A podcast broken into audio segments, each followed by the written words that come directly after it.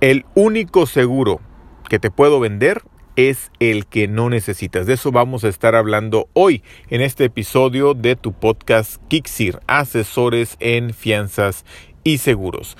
Y como siempre lo digo, muchas gracias a los clientes de nuestra oficina de intermediación de seguros, porque gracias a ellos es que podemos seguir haciendo esto que tanto nos gusta y gracias a ellos es que este podcast llega sin ningún costo para todo México y para otras partes del mundo donde también nos escuchan. Gracias a toda la gente que ha estado comentando, compartiendo, eh, eh, calificando en la plataforma donde nos escucha. Muchísimas gracias. Saludos especiales a la gente de Spotify y Apple Podcast, que es donde tenemos más escuchas. Eh, la primera vez, la primera vez que alguien me llamó y me dijo, quiero un seguro, me urge un seguro, eh, me emocioné, dije, oye, qué padre, aquí tengo una venta segura, ¿no? La persona le urge el seguro.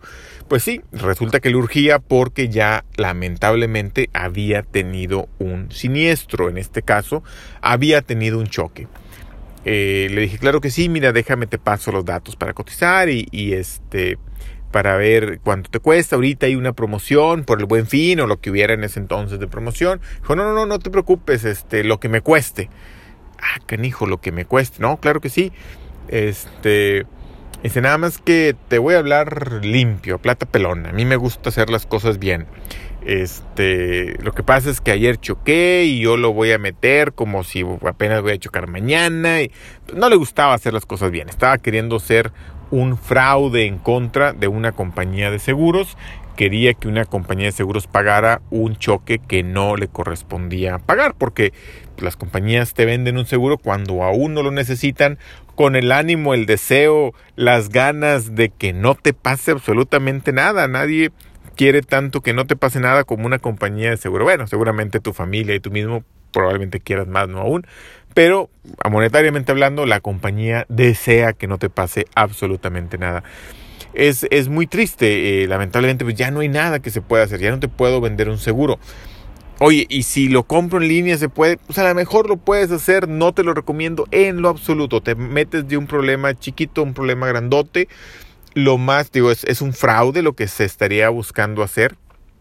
Es un, el fraude es un delito penal que, que amerita cárcel, además de, de, que los costos de reponer a la compañía de seguro, más otros gastos financieros.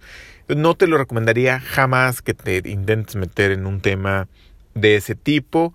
Eh, te vas a meterte en un problema mucho, mucho, mucho mayor. Y además las compañías de seguros pues no nacieron ayer.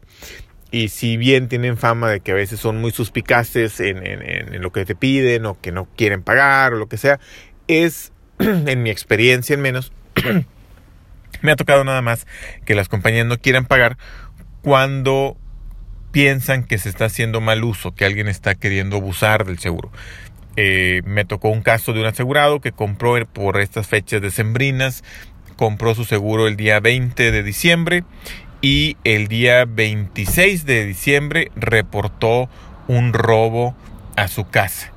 Este, oye, pues está raro, ¿no? Y tenía en su casa, según la declaración de este cliente, un iPhone nuevecito de los que acababan de salir. En ese entonces un iPhone 5, eh, pero recién salido. Este, como si te dijeras, se me perdió el iPhone 11, ahí lo había dejado, me fui de vacaciones y ahí lo dejé. y aparte joyería y aparte dinero que tienen en efectivo, la compañía dijo, ay, que dijo, esto está, se me hace muy ojona para hacer paloma, como dicen acá en el norte, no sé si dónde estás tú y en, y en México, no sé dónde estás tú también, digan esto, pero se me hace muy raro, ¿no? Entonces eh, levantaron el, el, reporte, el, asegurado, le pidieron la documentación normal del reporte ante la autoridad, este, pues comprobante de, del iPhone, comprobante de, de, evidencia que tenía un collar de perlas. En el caso de los seguros de casa son más flexibles, al menos con algunas de las compañías que trabajo, este, y con una foto donde ella había usado, la esposa había usado el collar, pues con eso se, se, se veía que sí tenían el, el collar. Eh, pero, nuevamente, estaba la suspicacia, ¿no? Eh, porque hay quien, quien compra el seguro y trata de hacer mal uso. Entonces, eh, les, les hablaron y les hablaron por separado. Le hablaron a él y le hicieron preguntas muy normales, de muy buen ánimo, muy eh, de muy buena manera. Oiga, ¿qué tal? ¿Cómo está? Oiga, lamento que le hayan robado. Este, platíqueme cómo fue, cómo se enteró. No, pues estábamos allá y nos habló tal persona. Ah, muy bien. Y, oiga, y, y, qué tal se la están pasando? No, pues qué bien. Y este, ¿a dónde fueron? ¿Y dónde compró el iPhone? ¿Y qué color era? Este, y no, sí, fíjate, salen muy buenos, ¿verdad? No, sí, qué bueno. ¿Y cuánto tenía con él? ¿Y el collar es, eh, de su esposa usted se lo regaló o cómo lo adquirieron? Ah, se lo regaló la suegra. Ah, mire, y ese tiene tiempo en la familia. Preguntas, digo ya para no dar más ejemplos, preguntas así muy inocentes, muy sencillas, pero se las preguntaron por separado. Que si estás queriendo inventar algo, pues probablemente caigas en contradicciones o simplemente te pongan nervioso. No fue el caso. Genuinamente ellos les habían robado. Compraron el seguro precisamente porque en la colonia donde ellos vivían habían estado robando, precisamente porque iban a salir de viaje y querían tener la tranquilidad de viajar eh, tranquilos, eh, seguros, asegurados.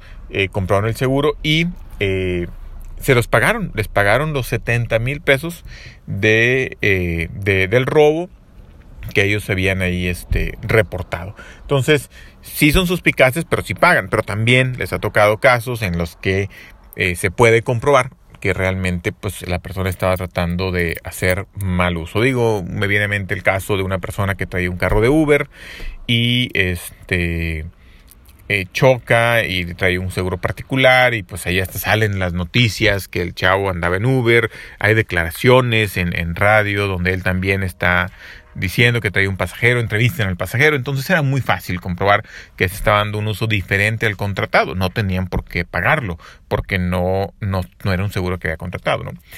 Pero bueno, pues volviendo al punto, te digo, nunca me he acostumbrado y creo que nunca me acostumbraré.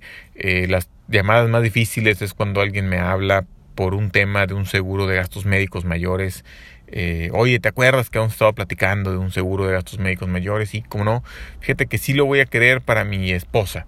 Ah, claro que sí, con todo gusto se lo hacemos. Este, una duda, ya, ya ahora siempre pregunto una duda, ¿por qué nada más para tu esposa? Eh, y ya, es cuando lamentablemente en algunas ocasiones me dicen, no, lo que pasa es que me le acaban de detectar un cáncer, me le acaban de detectar eh, esto, ¿no?